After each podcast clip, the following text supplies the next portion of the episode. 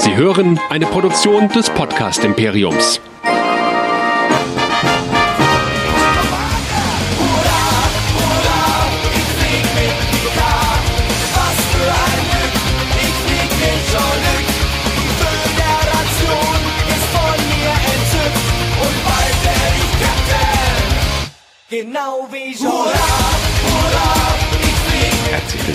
Track Nerds, der Star Trek Show hier bei nerdizismus.de. Mein Name ist Chris und wie immer mit dabei Nerdizist Michael. Hallo. Hallihallo. Alle 14 Tage besprechen wir zwei Folgen von Star Trek Picard und heute wollen wir die Folgen drei und vier besprechen. Bevor wir aber damit anfangen, Michael, bist du gut von unserer Show zurückgekommen? Ja, ja, ich bin ja pünktlich gegangen und hatte dementsprechend keinen Kater am Ende. Von daher, war es bei euch denn noch lange? Also wir waren gegen halb drei zu Hause. Mhm. Es ging also recht lange. Wir hatten ja auch noch eine halbe, dreiviertel Stunde Autofahrt. Aber es war wirklich sehr schön.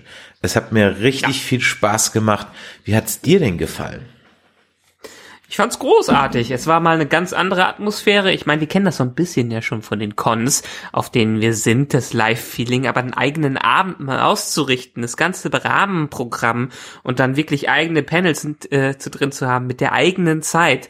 Das ist schon was ganz Besonderes gewesen. Und es mag vielleicht am Publikum gelegen haben, weil wir haben natürlich mehr oder weniger Hand gewählte Leute da drin äh, sitzen gehabt, dadurch, dass wir halt 50 zahlende Gäste und 20 Special Guests hatten, war das alles im Rahmen.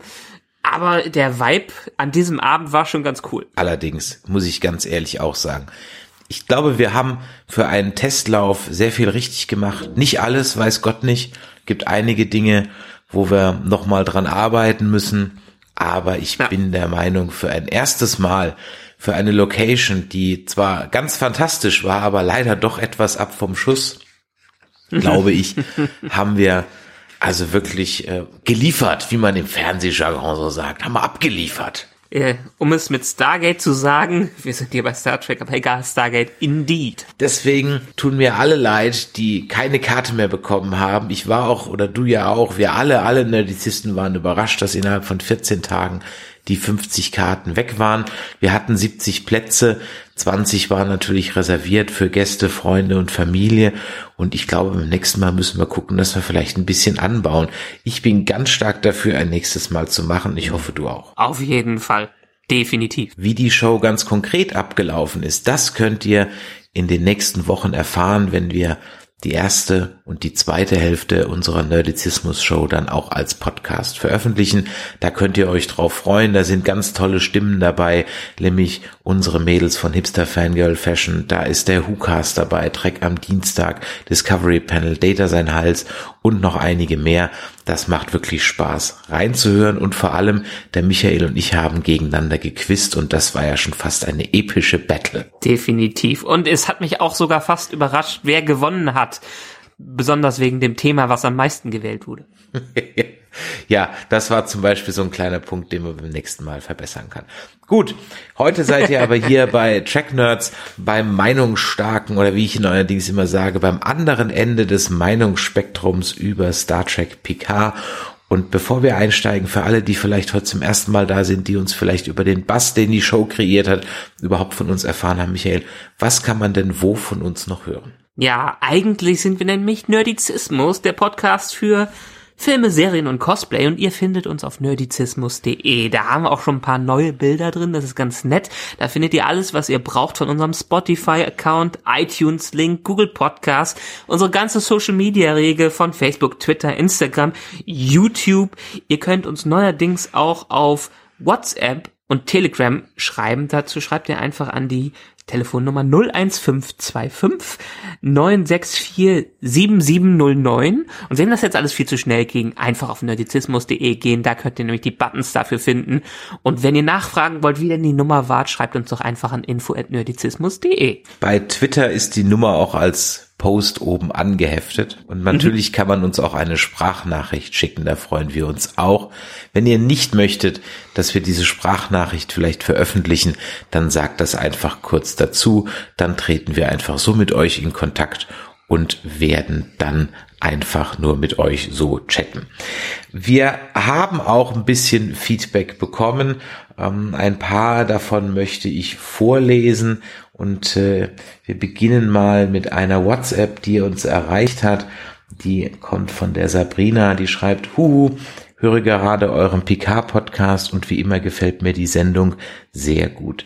Also ich bin kein Übertracky, ich habe zwar alles gesehen, TNG bestimmt schon viermal, weil ich Picard liebe, Voyager circa 2,5 Mal und vor kurzem zum ersten Mal DS9 Mochte ich anfangs gar nicht, aber vor allem, weil ihr so oft davon geschwärmt habt, im Disco-Podcast habe ich es mir dann mal durchgezogen und, und es war tatsächlich ziemlich gut. Bliblablub. Ich sehe gerade zum zweiten Mal Discovery, weil ich es einfach klasse finde und im Allgemeinen bin ich viel weniger kritischer als ihr, was aber nicht schlimm ist. Kurz mal von mir. Also du sagst nicht, dass du sagst, du bist kein Übertracky, liebe Sabrina, und hast eigentlich jede Serie schon öfters gesehen als ich. Also von daher Respekt, ja. Also dann bin ich ja nicht mal ein Halbjackie. Von daher alles gut. Ich, der Chris äh, erinnert sich nur an alles, weil es in seiner Jugend war. Und von der Jugend erinnert mich man sich an sehr viel. Ja, von Nächte, nein, Tage lang, Nachmittage im Sat 1 Fernsehen einfach. Sie schreibt weiter, ich höre euch bei eurer Kritik und bei euren Theorien gerne zu, aber jetzt kommt's, lange Rede, kurzer Sinn. Ich habe jetzt im PK-Podcast mehrere Male das Wort zumindestens vernommen und na, das gibt's doch gar nicht. Zumindest oder mindestens, aber nicht zumindestens. Don't hate me, aber ich mag euren Podcast sehr, bin aber auch großer Liebhaber der korrekten deutschen Sprache. Viele Trekkie-Grüße, Sabrina. Ich weiß nicht, bist du das? Bin ich das? Ich habe keine Ahnung. Wir reden einfach so viel, dass zumindest ich nicht weiß, äh, wer das war. Keine Ahnung. Müssen wir noch mal reinhören in unsere eigenen Podcasts. Wir werden in Zukunft, liebe Sabrina, etwas drauf achten. Dann haben wir ein Feedback bekommen, das hat uns über Telegram erreicht. Da schreibt uns die Kryptotante aka Steffi dass sie sich bei einigen Dingen auch etwas gewundert hat, zum Beispiel, dass Picard Tee mit Milch trinkt und auch noch entkoffeiniert und so weiter und so weiter. Und sie hat mir einen Floh ins Ohr gesetzt, den ich dann auf Twitter gleich mal in eine weitere Theorie gesponnen habe.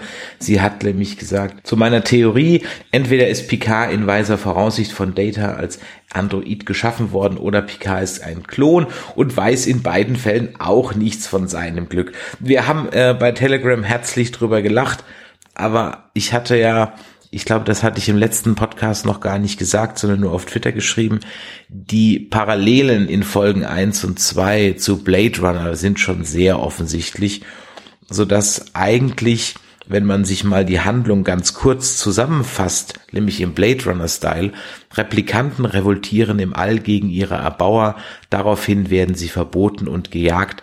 Eine junge Frau wendet sich hilfesuchend an einen alten Mann, welcher ihr offenbart, dass sie auch ein Replikant ist. Beide müssen fliehen. Picard ist ein Replikant. Also soweit die Parallelen zu Blade Runner und dieser eine, ja, was ist das eigentlich, diese eine Telegram-Nachricht, hat mir dann eben so gedacht, oh mein Gott, vielleicht finden die in den Eingeweiden des Borg-Coops dann, äh, dann Locutus oder so und der war nie weg oder, oder irgendwie sowas. Also ja, Theorien springen wirklich äh, ganz schön ins Kraut hier bei dieser Serie. Und als letztes noch einen Kommentar, den wollen wir euch nicht vorenthalten. Und den lassen wir einfach auch mal so stehen und auf euch wirken. Denn Q hat uns geschrieben, der sarkastische Gesprächspartner ist nervig, respektlos, schlecht vorbereitet, wirkt normal klug und besitzt offenbar eine sehr geringe Allgemeinbildung. Reflektionsfähigkeit gleich Null. Traurig, dass er nur auf der Handlungsebene Serie hängen bleibt, das ist keine qualifizierte Analyse. Peinlich. Der andere Gesprächspartner ist wesentlich differenzierter in seiner Bewertung, deutlich besser vorbereitet und auch im Sprachstil anständiger. Das gefällt mir als Star Trek-Fan sehr. Nun, dann freut es uns, Q, dass einfach für beide was dabei ist, für den Star Trek-Fan in dir und auch für den Hater bei uns. Hoffe, du hörst trotzdem noch weiter zu. Wir mussten uns ehrlich gesagt fragen, wen du meinst. Keine Ahnung. Egal. Ja, das soweit der Vorrede. Eine Sache habe ich noch einfach mal so ein bisschen aus dem Fandom getratscht und geplaudert, weil ich es dann doch sehr lustig fand. Vielleicht kennt der ein oder andere auf YouTube zwei oder drei oder vier äh, YouTuber, logischerweise auf YouTube. Haha. Doomcock heißt der eine, DVD Overlord ist sein ähm, Channelname. Dann gibt's noch Midnight's Edge, Nerdrotic und so weiter. Und das sind Kanäle, die, ich sag mal, die Gerüchteküche immer sehr gerne befeuern. Manchmal zu Recht, manchmal zu Unrecht, aber sie haben immer für sich in Anspruch genommen, dass sie Insiderquellen haben, die ihnen das alles erzählen. Und äh, die Jungs sind ziemlich hops genommen worden von ein paar Usern auf 4chan. Dort hat, hat man nämlich Gerüchte gestreut, dass zum Beispiel Star Trek Discovery nach der dritten Staffel gar nicht verlängert wird, dass Picard nur noch eine Staffel kriegt, dass alle anderen Serien auf Eis gelegt wurden und sie sind sogar so weit gegangen, dass Seth MacFarlane von CBS kontaktiert wurde, ob er nicht da bei ähm, Star Trek einsteigen will und die ganze Scheiße rettet. Ähm, denn Oberknaller war dann noch ein Gerücht, dass ähm, Alex Kurtzman als er von den Videos dieser Gerüchte ähm, Klüngel, Klone, Bande, wie auch immer ihr es nennen wollt, ähm, auf YouTube gehört habt, so sauer geworden ist, dass er sogar einen Fernseher zertrümmert hat, beziehungsweise auf einen Fernseher geschlagen hat und dass sowieso der komplette Writers Room eigentlich schon neue Jobs sucht, beziehungsweise auf der Flucht ist und alle fast geschlossen bei die Orville anheuern. Nun, das stand also bei 4chan und die üblichen Verdächtigen haben das auch sofort aufgegriffen, haben locker zwei, drei, vier Videos pro Channel rausgehauen und damit sich gebrüstet, was sie wieder Dolles haben. Und dabei war es so einfach gewesen, das Ganze zu entlarven, denn die Anfangsbuchstaben der ersten Gerüchtemeldung auf 4chan wären zusammen gewesen, it's a fake. Und die Anfangsbuchstaben der zweiten Gerüchtesammlung wären gewesen, You've been trolled. Also. Also die besten Secret, die besten Quellen ist natürlich immer 4chan. Also das äh, muss, weiß man ganz klar, dass im Internet man auf 4chan bei allen vertrauen kann. Ja, vor allem auf 4chan. Und wer 4chan nicht vertraut, der geht auf 8chan. Da wird's dann richtig klasse. ja, also so viel dazu. Wir verpacken ja ab und zu auch mal ein paar Gerüchte hier in der Folge. Ich hoffe, dass wir nicht jetzt auf eins von diesen albernen Sachen reingefallen sind. Wir versuchen das vorher immer möglichst zumindest zu verifizieren. Aber man muss auf Basis von dieser Geschichte einfach sagen, äh, selbst wenn man dann mehrere Quellen hat, es stellt sich halt raus, dass sie schlicht und ergreifend alle nur aus der gleichen Quelle gefüttert wurden und wenn die halt falsch ist, dann wird das halt einfach nichts. Ja, dass man was geheim halten kann, das hat uns in den letzten Monaten eigentlich die Doctor Who Serienwelt gezeigt, weil da haben die ein paar Bomben platzen lassen, die mit denen wirklich keiner gerechnet hat. Noch nicht mal gab es irgendwelche Gerüchte dazu im Internet. Und das wäre mal was Schöne, wenn die Star Trek-Macher sich eine Scheibe von dem Kuchen abgeschnitten hätten und es wirklich hinbekommen, etwas geheim zu halten. Also vielleicht erwarten uns ja hier auch ein paar Bomben. Also die Hoffnung stirbt ja zuletzt, was das angeht. Ich würde mich darüber freuen. Hm, das jetzt nur mal so zu dem Gerüchtethema. Bisher schaffen sie es leider nicht mal innerhalb einer Folge irgendwelche Bomben platzen zu lassen. Aber gut. Hm. Beginnen wir mit meinem Recap. Folge 3. The End is the Beginning. Das Ende ist der Anfang. 14 Jahre früher. Ein leicht digital gedeagter Picard kommt aus einem Meeting mit den Oberen der Sternenflotte Warum man dem Zuschauer das Meeting vorenthält und man stattdessen nur eine fade Zusammenfassung gibt, bleibt an dieser Stelle wohl das Geheimnis der Autoren. Vielleicht liegt es einfach nur an den schlecht sitzenden Uniformen, dass Picard so trübe reinschaut. So oder so gilt mal wieder, wie so oft, Show, don't tell. Also muss Raffi als Expositionskrücke der, der heutigen Folge herhalten. Die war, ist so genau, weiß man das nicht, erster Offizier an Bord eines Schiffes, bei dem auch Picard in der Befehlskette war. Dort diente sie unter Picard und darf diesen nun JL nennen. Wir erfahren, dass das Meeting gar nicht gut lief. Als Folge des Androidenaufstands wird die Evakuierung von Romulus gestoppt und alle künstlichen Lebensformen in der Föderation bis auf weiteres verboten. Raffi schlussfolgert, das Ganze würde ja geradezu nach Talchia stinken. Da JL diese Entscheidung nicht mittragen kann, reicht er seinen Rücktritt ein, der auch prompt angenommen wurde. Picard ist am Ende und raus aus dem Spiel und Raffi wird entlassen. Das macht zwar an dieser Stelle militärisch und hierarchisch überhaupt keinen Sinn, aber Vorspann. 14 Jahre später an der beliebtesten Filmkulisse Hollywoods. Eine ziemlich angepisste, verarmte und vapende, drogenabhängige Raffi hält JL erstmal eine Standpauke über sein Bonzenleben und lehnt es beleidigt ab, ihm zu helfen. Da der Zuschauer aus dem Trailer schon weiß, dass Raffi ohnehin Teil der Crew wird, ist ihr Zögern in etwa so spannend wie einer Stange Spargel im Dunkel beim Wachsen zuzuschauen.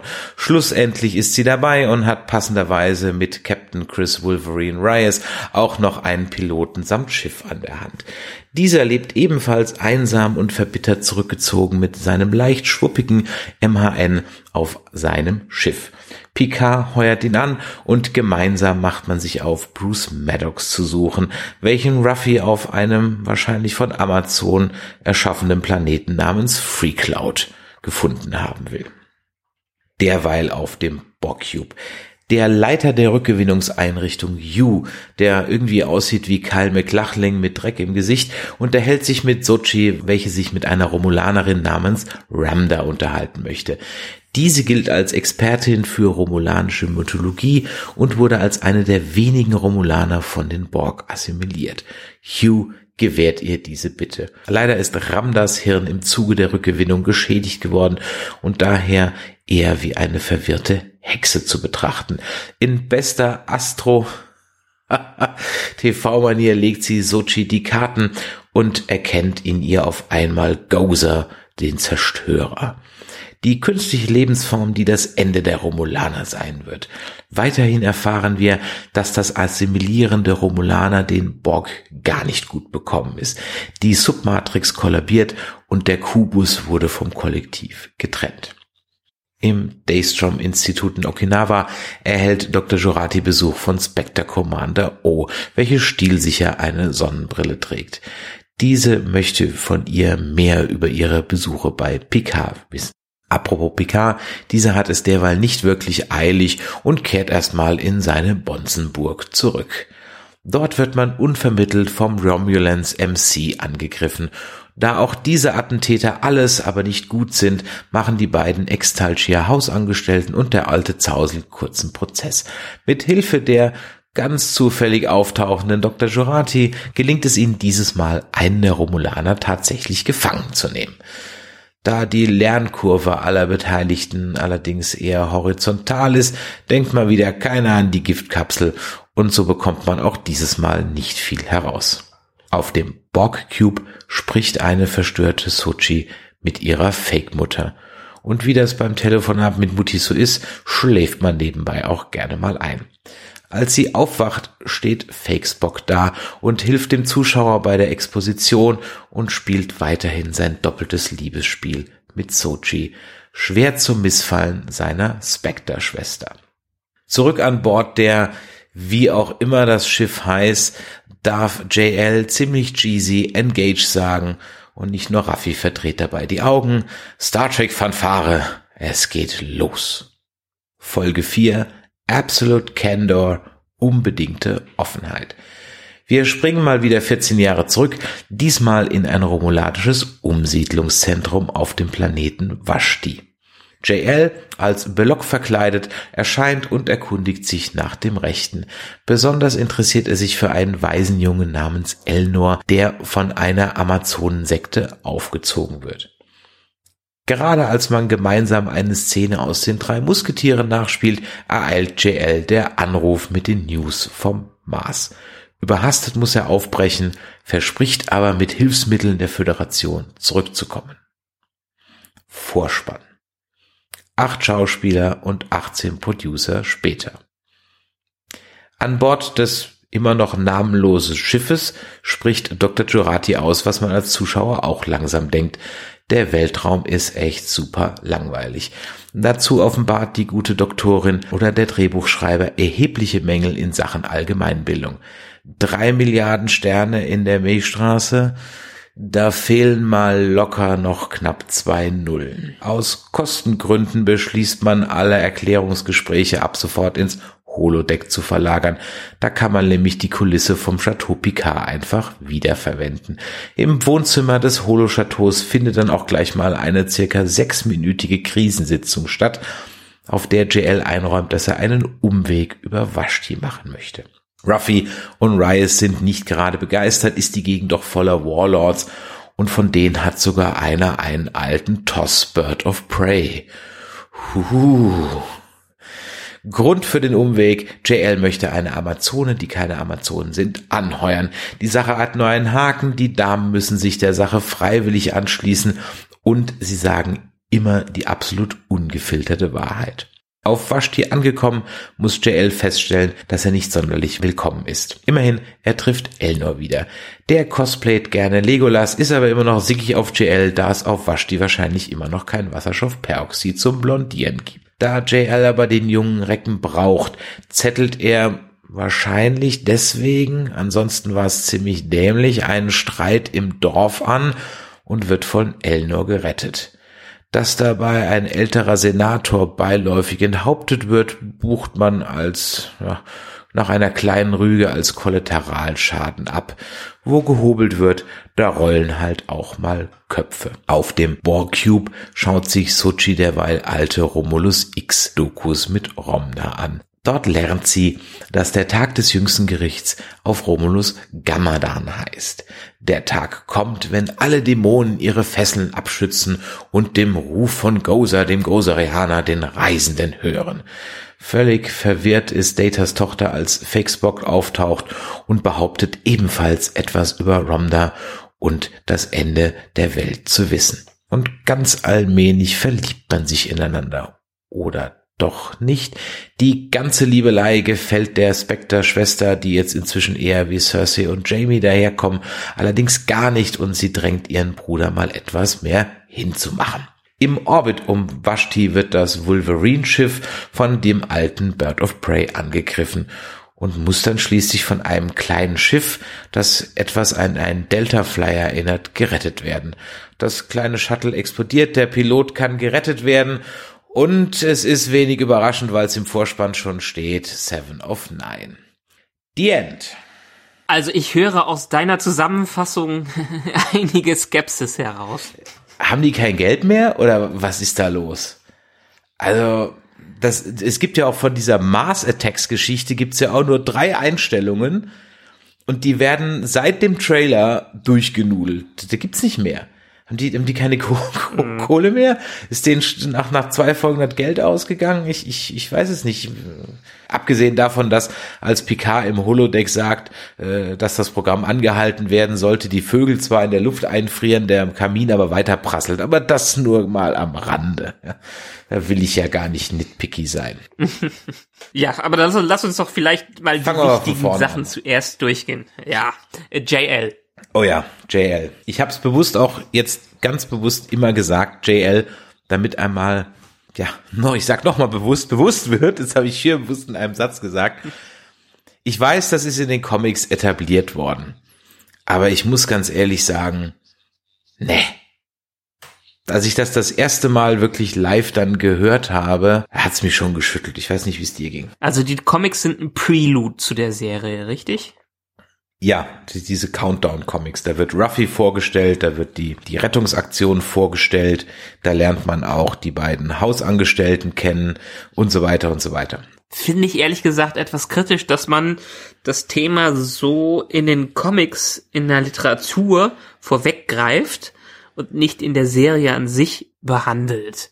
Weil die Nebenmedien, die lesen oder sehen vielleicht nicht alle. Wir haben hier eine Serie, die in einem Streaming-Kanal läuft, in Amerika auf CBS All Access. Alle, die es schauen, Also ich behaupte mal, 95 Prozent der Leute, die das schauen, die haben das alles nicht gelesen und deshalb wichtige Informationen in einem Nebenmedium zu bringen, wie es oft auch in so Marvel Comics oder DC Comics gemacht wird, finde ich ehrlich gesagt etwas kritisch. Darüber hinaus, JL. Hm, ja. Also ich könnte es verstehen, warum ein Charakter jetzt die Anerkennung von Picard bekommt, dass er J JL genannt werden darf. Ob es jetzt mit dem Alter zusammenhängt, dass er sich nicht mehr groß wehrt, oder ob es andere Gründe hat, weiß ich nicht. Aber so eine sagen wir mal, eher tiefgreifende Änderung mit reinzubringen oder eine tiefgreifende Tatsache, weil Picard hätte das ja ganz sicher damals nie in irgendeiner Art so zugelassen, ähm, JL genannt zu werden oder wenigstens eine Abkürzung mit reinzubekommen. War das nicht auch in All Good Things am Ende, wo Riker den neuen äh, Nummer zwei, Number One ähm, sagt, Picard wäre persönlich, könnte man gerne persönlich ansprechen und so. Und da wird ja nochmal untermauert, ähm, wie Picard eigentlich äh, wirklich drauf ist, was er nicht möchte. Und das jetzt einfach so in einem Nebensatz abzuhandeln oder in einem Nebenmedium, das finde ich eher das Kritische dabei. Ja, dem habe ich an der Stelle gar nichts mehr hinzuzufügen. Es ist, ja, was soll ich sagen? Es, keine Ahnung, es ist ja, wird ja. Ich find's, also ich find's nicht unbedingt verkehrt, sagen wir mal so. Ich find's nicht aber verkehrt. musste es dann JL machen, sein? Boah, ich meine, wenn die, hey, einerseits zeigt das ja eine gewisse Vertra ja, es zeigt eine gewisse Vertrautheit, die da eingekehrt ist. Es zeigt auch, wie sich Picard weiterentwickelt hat in den Zwischenjahren und so weiter und so fort. Aber äh, dass wir hier, wie gesagt, keinen Hintergrund dafür bekommen, finde ich viel schlimmer als dieses JL an sich. Ja, das, also es reißt mich halt einfach tierisch raus. Und, und, und ich, die Serie kommt für mich auch ehrlich gesagt nicht zum Punkt und dann werde ich halt dann leider doch wieder ein bisschen zum, zum Nitpicking Nerd. Das muss ich halt dann an der Stelle leider mhm. dann auch sagen. Bei allem Spaß, den ich grundsätzlich irgendwie dabei habe, und das weiß Gott nicht mein Hirn so völlig beleidigt, wie jetzt Discovery das getan hat, muss ich sagen, ja, habe ich so mein Problem. Und ich hatte gerade mit diesen zwei Folgen wirklich massive Probleme und die Sonnenbrille ist davon eigentlich ehrlich gesagt noch so das Kleinste, ähm, sondern womit ich wirklich auch echt ein Problem habe, ist mit der ganzen Raucherei. Stimmt, ist mir auch aufgefallen. Es werden viele Dinge gemacht, die im 24. Jahrhundert normalerweise nicht gemacht wurden damals. Ich meine, du hast mir ja einen Link geschickt, äh, in dem der, in dem es ein Interview gibt, wo Michael Chabon. Es ist kein Interview, er äußert, ist, ist kein Interview, er äußert sich auf Instagram. Ach so, das war Instagram. Instagram. Ja, okay, seine Antworten auf Insta, genau, seine Antworten auf Instagram zu den deutlich kritischen Fragen, die die Fans stellen, zum Beispiel das Thema Sonnenbrille oder wo, warum da geflucht wird und geraucht wird. Und eine seiner Antworten dazu war einfach, falls ich mich gerade richtig erinnere, dass dass in den 90ern einfach alles nicht gezeigt worden ist und wir ja damals sowieso eine perfekte Welt im Fernsehen dargestellt haben, die wir jetzt durchbrechen können. Kann ich jetzt ehrlich gesagt mit leben, weil wir jetzt in einer stark veränderten, in einem stark veränderten Umfeld sind und auch mehr JJ Lens Flares haben als alles andere. Ja, also er sagt ja dann auch, das wäre jetzt ja eine orionische Pfeife, die irgendwie Huxel oder irgendwie sowas heißt. Aber ganz ehrlich, also Gene Roddenberry hat sich immer dagegen gewehrt, dass im Umfeld von Star Trek Tabakwerbung lief. Und mhm. immer wenn geraucht wurde bei Star Trek, dann war das immer mit einer negativen Konnotation. Also Picard hat mal in dem Dixon Hill Programm da eine geraucht und kräftig vor sich hingehustet und ähm, dann die legendäre DS9-Folge, wo die Ferengi ja, die für Roswell verantwortlich sind und so weiter und so weiter. Und ähm, ja. es ist ja, weißt du, wenn sie mal vaped, ja, und sich da so eine Pflanze rein, da hätte ich sogar noch halbwegs. Aber als dann Wolverine Riot ein, eine Zigarre in, im Mund hatte, ah, nee, come on, Freunde, echt jetzt. Also, das ist halt einfach Ja. so, das war halt auch zusammen mit dem Metallsplitter in der Schulter war das halt auch so Wolverine in your face, ja, so für die ganz Das doofen. war schon. Oh. Das war schon ein bisschen over the top. Das hat mich auch ein klein wenig gestört bei der Einführung in den Charakter. Allerdings muss ich jetzt zu dem Thema Rauchen sagen, was mir jetzt wieder auffällt und was vielleicht auch eher negativ in der amerikanischen Serienlandschaft vielleicht aktuell zu bewerten ist. Wir haben es in total vielen Serien zurzeit, dass Rauchen wieder als coole Außerseitentätigkeit dargestellt wird. Und das finde ich das Kritische daran. Also, wir hatten letztens auf WhatsApp mal darüber, darüber diskutiert, diskutiert, wo hatten wir es überall? Wir hatten es in Preacher, wir haben, mir fallen jetzt die ganzen anderen Sachen nicht ein, aber irgendwie jede zweite gefühlte Serie, die irgendwie ein bisschen gritty ist und ein wenig äh, die Underdogs zeigt, da muss derjenige rauchen. Ähm, Und in einer Zeit, wo das eigentlich in der Öffentlichkeit ziemlich verpönt ist, finde ich schon überraschend, äh, dass das im Medium Fernsehen wieder als, ja, als Coolness-Faktor eingebracht wird. Ja, da bin ich bei dir. Es ist aber auch inzwischen in deutschen Serien auch angekommen. Also Babylon Berlin, gut, das spielt jetzt in den 20ern, aber trotzdem, da hat jeder im Grunde genommen in jeder Szene eine Zigarette in der Hand. Jeder in jeder Szene. Also zumindest von wirklich von den Hauptcharakteren. Männlein wie Weiblein, scheißegal. Die qualmen sich ein. Und ich bin ja selber Gelegenheits- und Suffraucher. Also ich es soll jetzt hier keine äh, Anti-Raucher oder sonst irgendwas sein. Aber die Menschheit hat sich doch ein bisschen evolved. Also hier, wir werden das verlinken, diese Antworten von Michael Chabon ganz ehrlich, viele von denen sind halt einfach schlicht und ergreifend deal with it and get over it. ja. Äh, okay.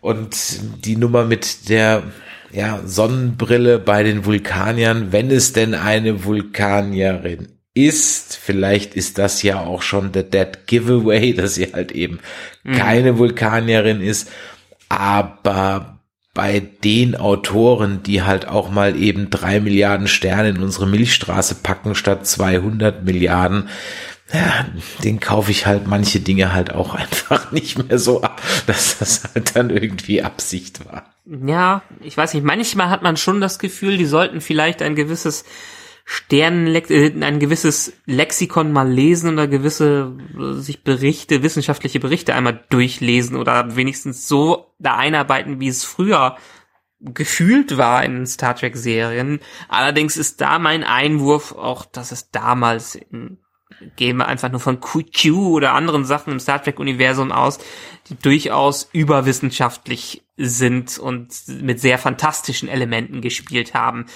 Da sehe ich jetzt, hatten wir glaube ich letztes Mal schon drüber gesprochen, nicht so ein großes Problem bei. Alles gut, da habe ich jetzt auch kein Problem. Es ist einfach nur so, wenn ich halt so eine Zahl raushaue, hätte ich sie vorher zumindest halbwegs mal gegoogelt. Also ja, und man muss einfach nur mal kurz googeln, how many planets in Milky Way, äh, stars in Milky Way. Und dann, es gibt keine definitive Zahl, ja. Auch die Wissenschaft heute hat noch keine Zahl, aber es sind halt einfach mal locker das hundertfache von von drei Milliarden. Aber okay, gut, Ist dir, ja. ähm, ist dir dazu aufgefallen, wo die ganzen Szenen mit Raffi auf der Erde gespielt haben? Ja, das hatte ich ja in meinem Recap auch gesagt, in der beliebtesten Kulisse Hollywoods, ähm, bei den Vasquez Hills, nee, Vasquez Rocks heißen die, ne? Diesmal, Genau. diesmal wird's ja sogar gesagt. Ja, da hatten wir zum Star Trek Universum ja beispielsweise den bekannten Gorn-Fight von Kirk mit dem Gorn. ja, wir sind schon zum 13. Mal dort, habe ich gelesen. Mhm. Innerhalb Ja. von Star Trek und die ganzen anderen Filme gar nicht mitgezählt. Das ist eine sehr beliebte Kulisse. Erste Mal auf der Erde. Dass es offiziell, ach so, dass es offiziell auch die Erde sein soll. genau. Ja, wieder beim Geld. Apropos Geld. Ähm, die zweite Sache, die ich auch, wo ich mit dir drüber sprechen muss, ist, Ruffy ist arm und Picard ist ein Mhm. Bonze. Ah, ich denke, es gibt kein Geld mehr und keine Armut und keine Krankheiten und überhaupt und bla. Wird doch immer allenthalben propagiert. Oder war das auch nur die Traumwelt, auf der man auf der Galaxy Class lebt und die Realität sieht anders aus. Ich meine, dass Picard in Anführungszeichen ein bisschen äh, privilegierteres Leben hat, klar, als, als Erbe eines Chateaus, wobei ein Chateau ist es ja auch nicht, es ist einfach nur ein Landgut. Ne? Also Chateau Picard ist schon ein bisschen übertrieben, der, der Name, aber sei es drum, dass er natürlich da auch als ehemaliger Admiral jetzt durchaus ein und, und mehrfacher Weltretter, der kriegt ja später, wird ja aufgezählt, was er alles gemacht hat, ist ja fast wie bei Daenerys, ja. das, das kann ich ja verstehen. Aber dass Ruffy dann gleich in Armut abstürzt und ganz ehrlich, was hat die denn gemacht? Gar nichts. Warum wird die denn entlassen? Das macht überhaupt keinen Sinn. So jemand kriegt halt einen neuen Posten oder wird versetzt oder im Worst Case halt nicht befördert aber doch nicht rausgeschmissen. Also so funktioniert eine Armee nicht. Und am Ende des Tages ist Sternenflotte eine Armee. Ja, am Ende ist die Sternenflotte eine Armee, aber ich kann es mir schon gut in der Situation vorstellen, zumindestens wenn man mal drüber nachdenkt, dass sie ja wahrscheinlich eine der vertrautesten Mitglieder seiner damaligen Crew war und auch alle Pläne gestützt hat, äh, mit denen er so durch die Zeit gebandelt ist. Mm, in dem Sinne kann ich mir schon vorstellen, dass sie aus ihrer Position enthoben wurde. Vielleicht ja, ja, das schon, das aber schon, das ja, schon. Ja. Und äh, dass das bisher ihr ganzer Lebensinhalt war, auf dem sie äh, alles aufgebaut hat und für dass sie für sich immer in Zukunft gesehen hat und dann einen entsprechenden Absturz hat mit dem Charakter, den sie vielleicht schon vorher innehielt das kann ich schon nachvollziehen. Und ja, du hast es gerade gesagt, die Traumwelt auf der in dem Galaxy Class Schiff. Ich glaube schon, dass es zum Teil so war. Ich meine, wir haben ja ein paar Star Trek Episoden gesehen, die uns gezeigt haben, wie das mehr oder weniger wirkliche Leben da ist. Jetzt vielleicht nicht mir fällt jetzt ein bei DS9 die Folge, wo Nork sein, sein, sein Bein verloren hat, die Kriegsfolge wo es ja wirklich ähm, die unterste Klasse der untersten Klasse, der untersten Kriegerklasse quasi war. Und äh, diese diese Situationen, die haben wir ja selten in Star Trek mitbekommen, weil wir immer auf den größten und besten Schiffen mit den größten und besten Kapitän äh, Captains dabei dabei waren. Und jetzt sind wir halt quasi in den Underdogs, so wie bei Star Wars, die dieses diese Serie mal rausbringen wollten, Star Wars Underground, äh, das in den Niederungen von Coruscant spielt, ist es hier ja ähnlich, dass wir nicht im Glanz und Glorie des Flaggschips unterwegs sind, sondern eine Crew aus Underdogs haben, ähm, die abseits der Sternenflotte und Föderation eine Mission versuchen zu, äh, zu unternehmen. Und das hat sie also dann so gebeutelt, dass es also kein soziales Netz gibt, was sie auffängt und sie deswegen in einem Trailer in der Wüste leben muss, weil, weil halt. Ich habe es jetzt einfach mal so akzeptiert. Kann man sich ganz okay. klar vorstellen. Ja gut, alles gut. Du, du, vielleicht, ich, ja, ich bin ja, bin ja vielleicht. Ich, äh, äh, sagen wir mal so, die, die Charaktere an sich nehme ich so, weil sie so sind. Wenn es im Zusammenspiel mit etablierten Charakteren dann Probleme gibt, das könnte was anderes sein, aber es gibt ja ganz neue, das sind ja ganz neue Charaktere, die wir noch nie getroffen haben und die sich dementsprechend auch ganz anders verhalten können, wie alle die edelsten ähm, Sternenflottenoffiziere, die wir bisher hatten. Gleiche gilt ja auch für Rios, der ja angeblich, wie äh, laut Picards äh, treffender Analyse, ja scheinbar doch der die Sternenflotte im Blut hat. Ja, auf den kommen wir gleich. Äh, eine. Sache wollte ich dann noch, ein paar Sachen, die mir so aufgefallen sind. Also in dem Gespräch im Park äh, oder im, vor der Föderations Headquarter, Starfleet Headquarter, whatever. Äh, mhm. Äh, woher weiß Raffi, dass es der Tal Shiar sein muss? Das ist so, aha, okay, das weiß sie jetzt halt einfach. Das stinkt nach Tal Shiar, also mhm. okay, da habe ich aber nichts verpasst. Das ist halt einfach, ja, ist halt so, ne, weiß sie halt einfach. Oder habe ich irgendwas verpasst? Mhm. Ich glaube, das ist eventuell auch einfach Teil ihres Charakters, dass sie einfach skeptisch ähm, ui, alles ui, ui, hinterfragt, ständig alles hinterfragt.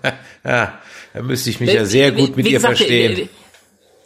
Nein, wir, wir kennen sie ja in dem Sinne äh, noch nicht. Wenn sie, wir wissen ja auch nicht, haben wir jemals gehört in den Episoden, was jetzt genau ihre Position war? War sie Sicherheitschef oder was ist sie gewesen? Soweit ich weiß, war sie äh, erster Offizier auf einem Schiff der USS Verite oder so wie irgendwie sowas in diesen Countdown Comics. Mhm.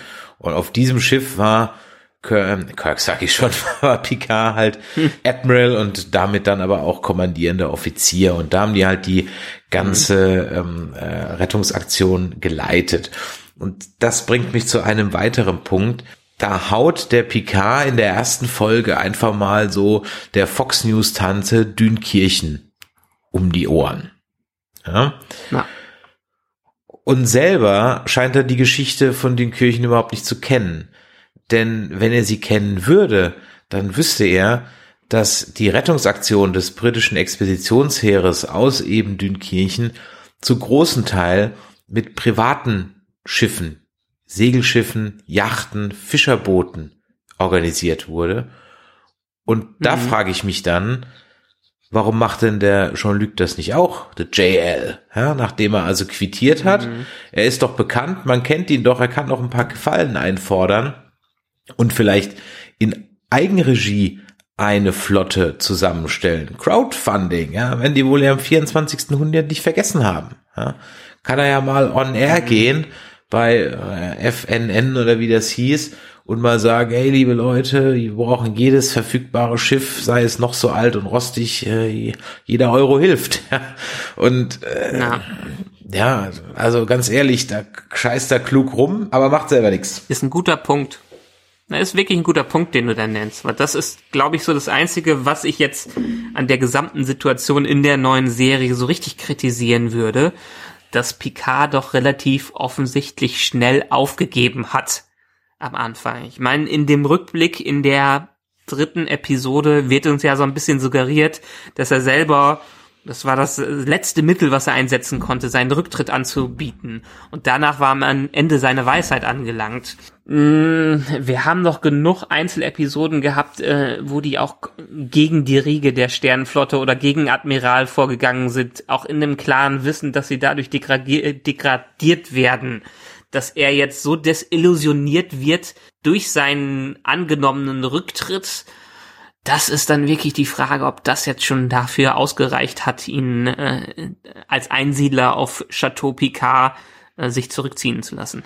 Vielleicht erfahren wir ja noch was. Das kann ja sein. Ich gebe ja durchaus dieser Serie noch so ein bisschen Credit und sage, vielleicht kommt ja noch irgendwas. Aber aktuell, hm, muss ich ganz ehrlich sagen, klaffen für mich die Lücken immer größer. Es werden einfach auch Dinge einfach behauptet. Ja, zum Beispiel behauptet Picard, es kann nicht sein, dass ohne Wissen der Föderation eine Geheimoperation auf der Erde stattfindet.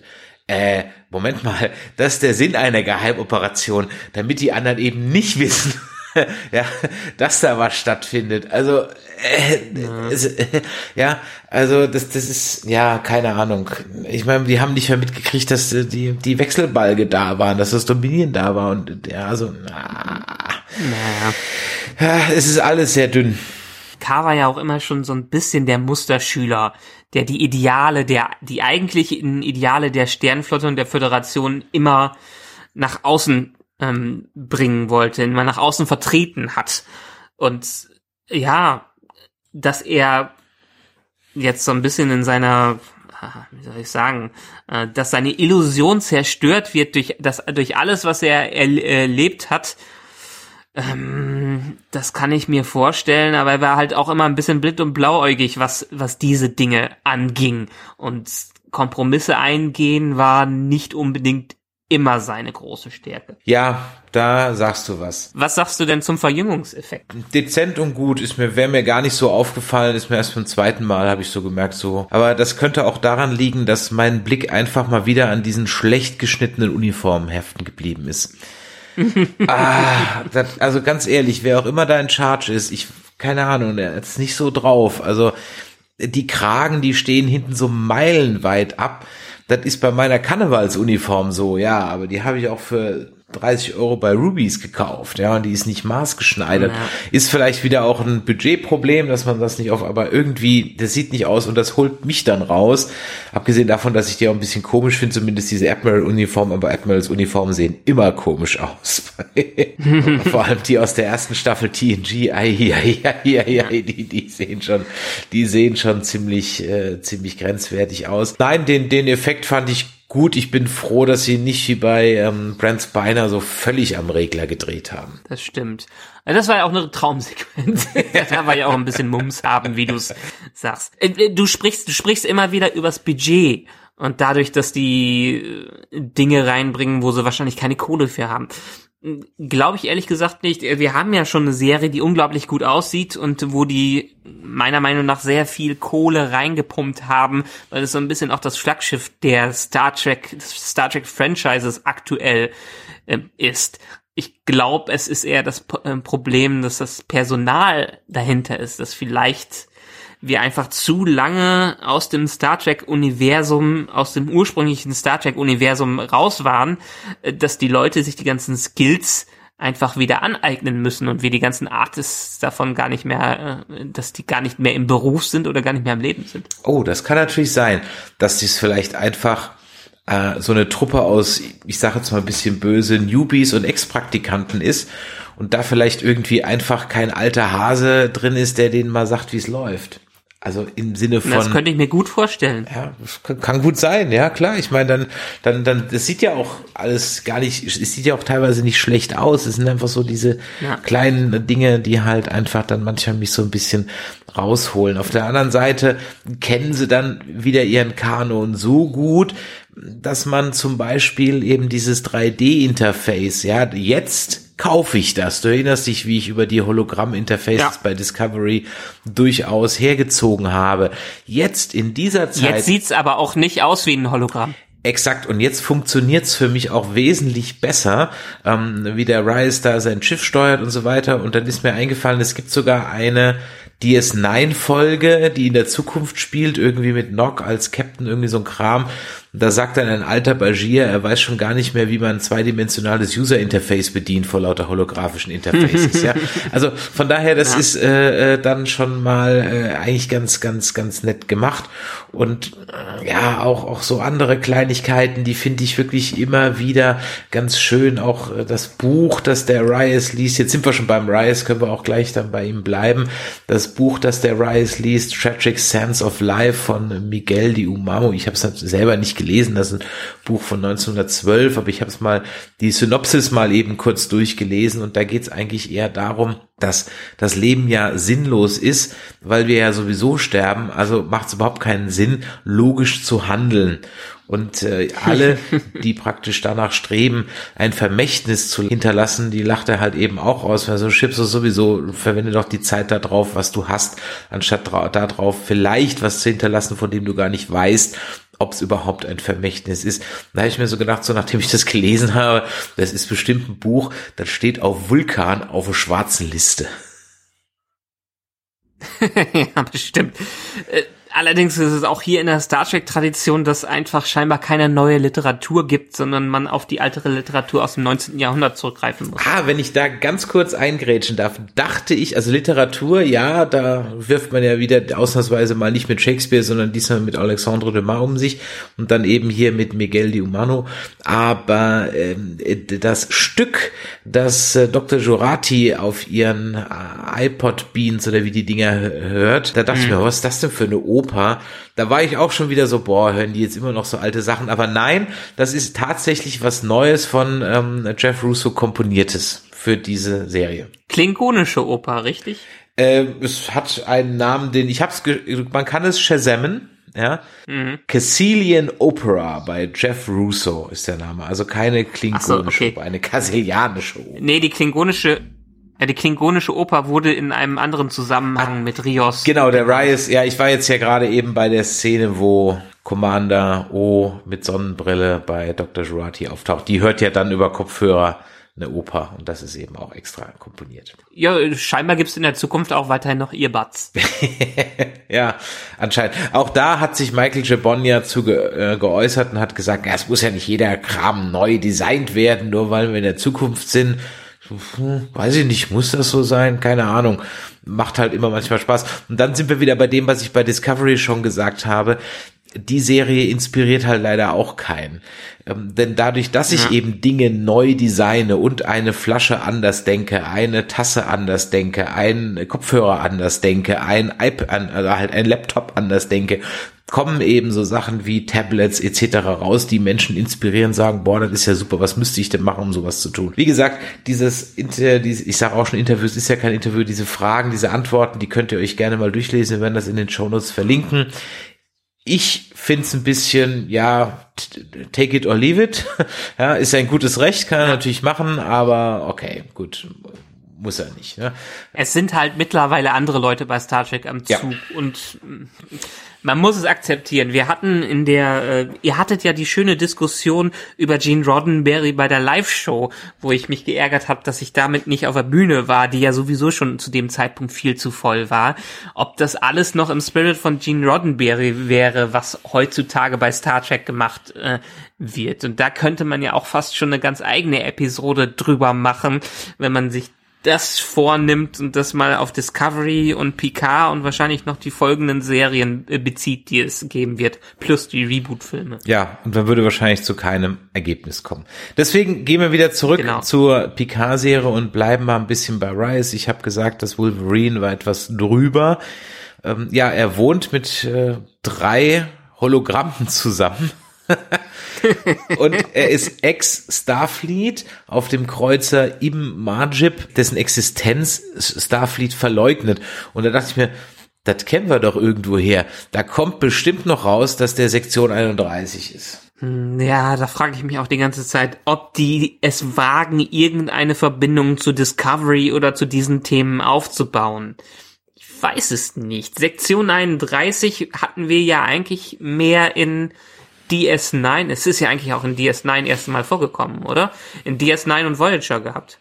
Ich bin mir nicht hundertprozentig sicher, aber ich glaube, also ja, ich glaube ja. Ja. Genau, deshalb, ich hoffe es, sie machen es nicht und ich hoffe nicht, dass Control irgendwie noch mitspielt in der PK-Serie. Lassen wir mal außen vor, man weiß es nicht. Die Hoffnung stirbt zuletzt, was das angeht. Ähm, ja, aber kommen wir mal zu den Hologrammen, weil da können wir jetzt wieder in die Argumentation einsteigen. Gut, mit synthetischen Leben wollen die nichts zu tun haben mit Androiden. Äh, wieso machen sie nicht alles mit holographischen Projektionen? Danke, das frage ich mich ehrlich gesagt seit der ersten Folge. Frage ich mich, ja, als die äh, Measure of a Man Folge rauskam und Maddox noch ein Heer von Datas erschaffen wollte, da waren ja, ja. die Hologramme noch lange nicht so weit. Da gab's ja, da konnten, ja. da gab's ja sogar Folgen, glaube ich, wo die aus dem Holodeck rauslaufen und dann anfangen zu verschwinden und solche Sachen, ja. Erst natürlich, natürlich hat man sich im Grunde genommen mit dem Doktor von Voyager und seinen Fähigkeiten schon irgendwie so eine, ja, schon die Adler im Star Trek Universum so ein bisschen geschaffen, weil dann kann natürlich alles überall jederzeit möglich sein, ja, wenn du ein Hologramm machen kannst. Aber dann ist natürlich wirklich die Frage, warum überhaupt Ressourcen, also im wahrsten Sinn des Wortes Ressourcen verschwenden, wenn ich den gleichen Job auch von einem Hologramm machen lassen könnte, dass ich auf Knopfdruck abschalten kann und zwar alle und ja und Punkt. Also das ist meiner Meinung nach so das, das größte Plothole der ganzen, der ganzen Serie, dass einfach Hologramme so existenziell mächtig in Anführungszeichen geworden, fähig geworden sind, dass man einen Androiden schlicht und ergreifend einfach gar nicht mehr bräuchte. Ich könnte mir vorstellen, aber das ist auch alles natürlich wieder Mutmaßung, dass die Platzierung von holographischen Projektoren das eigentlich. Aber der Doktor hat doch einen Emitter, mit dem er rumlaufen kann überall. Hat er am Ende? Ja. Hat er das am das Ende? Das ist das Ding, was er da am Arm okay. hat. Der Doktor kann am Ende sich völlig frei bewegen. Boah, ich habe die letzten Staffeln von Voyager so gar nicht mehr im Kopf. Doch, doch, also der Doktor. Ja gut, ähm, ich, Ich hatte es noch im Kopf, dass die irgendwann mal ganz viele Projektoren auf dem Chef eingebaut haben, damit er sich besser bewegen kann. Aber kriegt er am Ende einen mobilen Projektor? Am Ende kriegt Okay, er einen, das heißt dann sogar mobiler Emitter oder so ein Kram, ja. Mhm. Gut. Welche ähm, Hologramme haben wir jetzt hier? Wir haben das Emergency, äh, Med Medical Emergency Hologramm, dann haben wir das Hospitality Hologramm. Äh, welches, welches war noch das Ein dritte? Navigationshologramm. Das Stimmt, das macht den Co-Piloten. der langhaarige Typ, also es ist ja alles immer der gleiche. Und, äh, und ich glaube, es waren vier, glaube ich, waren es insgesamt. Irgendwie Kommunikation, Mhm. ich weiß es nicht mehr ganz genau. Keine Ahnung. Aber du hast vorhin gerade. Mich interessiert ja. tierisch die Story, warum die alle wie Rios aussehen. Ja, ja, Und er ganz offensichtlich von denen genervt ist. ja das, das finde ich durchaus interessant. Ja, das wäre, das wäre mal ein Short Track. ja, das, Ja, vielleicht, ich meine, wir kriegen ja eine zweite Staffel Picard, vielleicht haben wir ein paar ordentliche Short-Tracks für Picard dabei. Ja, das wäre ganz nett. Gerade eben hast du ein Stichwort gesagt, da bildet sich auch schon eine Theorie drum, nämlich als du gerade Control in den Mund genommen hast. Und äh, wenn man jetzt mal einschwenkt auf die Borg-Geschichte, um mal diesen Faden aufzunehmen, da sind ja dann doch in den Folgen durchaus interessante Sachen äh, zutage gefördert worden, nämlich das habe ich erst so gar nicht mitgekriegt. Das habe ich dann erst, als ich das Review geschrieben habe, dann doch mal mitbekommen, dass es also nur ein Schiff der Romulaner gab, das jemals assimiliert wurde. Und das war dann auch das letzte, das diesen Cube, also dass dieser Cube assimiliert hat. Und der hat sich daraufhin dann deaktiviert, weil irgendwas Ja. da nicht geklappt hat und die Submatrix bla bla bla. Und dann ist der vom Kollektiv getrennt worden. Ah, das ist ja, das ist ja interessant, äh, diese Aussage. Da lassen sich ja eine Menge Theorien spinnen. Auf jeden Fall. Und wenn wir mal zurückdenken an die ersten Staffeln von Next Generation, wo wir ja, also die Borg sollten ja ursprünglich, glaube ich, war das im Finale der ersten oder zweiten Staffel eingeführt werden.